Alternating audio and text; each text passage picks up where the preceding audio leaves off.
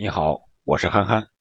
看完了国足的比赛之后，我们再来看一看欧国联第二场半决赛，由世界排名第一的比利时队对阵排名第四的法国队，在今天凌晨的两点四十五分也打响了。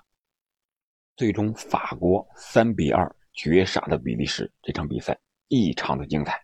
我们来具体的看一看两个队。都是三后卫的这么一个阵型。法国的首发是门将洛里，后卫是孔德、瓦拉内、埃尔南德斯，中场是帕瓦尔、特奥、博格巴和拉比奥，三前锋是格列兹曼、姆巴佩和本泽马。在比利时这边呢，是排出了三四二幺的阵型，门将是库尔图瓦。后卫是阿尔德、威雷尔德、德纳伊尔、维尔通亨，中场是卡斯塔耶、维特塞尔、蒂勒曼斯、卡拉斯克，双前腰是德布劳内和阿扎尔，卢卡库顶在了最前面。为什么说这场比赛精彩呢？就是因为一个是节奏特别快，双方很少有失误，打的都是很开放的攻势足球。另外一个是你来我往，有精彩的射门，也有精彩的扑救。第三十七分钟的时候，德布劳内传球给左边路插上的卡拉斯科，卡拉斯科内切后，在禁区之内起右脚冷射，打球门近角入网。洛里呢，以为这个球可能他是要传中，准备是往左扑了，结果是卡拉斯科来了个意想不到的近角。只能是眼睁睁的看着球门入网。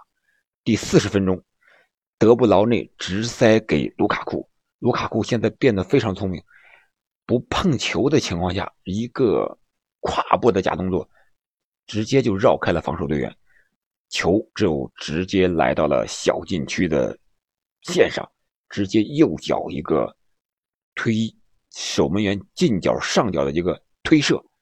由于离球门太近，力量很大，洛里也是没有办法，只能又一次的看着球门入网。如果说各队只打了半场好球的话，那么下半场就是法国队的时间。第六十二分钟的时候，姆巴佩突入禁区之后，传球给禁区之内的本泽马，本泽马在禁区之内辗转腾挪，摆脱了四个人的防守。左脚一脚转身的扫射，打守门员的左下角远角，直接入网扳回一球。第六十八分钟，格列兹曼造点，姆巴佩主罚扳平了比分。从这个造点的过程来看，这个比利时的后卫还是经验欠缺了一些，被格列兹曼抢先护住了球之后，他是在禁区之内。没有射门机会的情况下，啊，用脚大力的去捅球，结果捅到了格列兹曼的脚上。裁判看了 VAR 之后，判罚了点球。第九十分钟，特奥在禁区之外一脚劲射，绝杀了比利时队。其实除了这五个精彩的进球之外，还有非常精彩的扑救和射门，比如说第三分钟的时候，刚一开场，德布劳内近距离的一个凌空扫射，球几乎就要越过门线了。届时，但是啊，洛里反应的非常快，横身跃起，用左手将将要进门的一个皮球，直接就给挡了出来。可以说这个扑救非常的精彩。当然，库尔图瓦也有非常精彩的扑救。第七十七分钟的时候，法国队是连续在外围打门，但是先后被后卫和库尔特瓦扑出。第八十七分钟，卢卡库也有一个进球，但是被判越位在先，进球无效。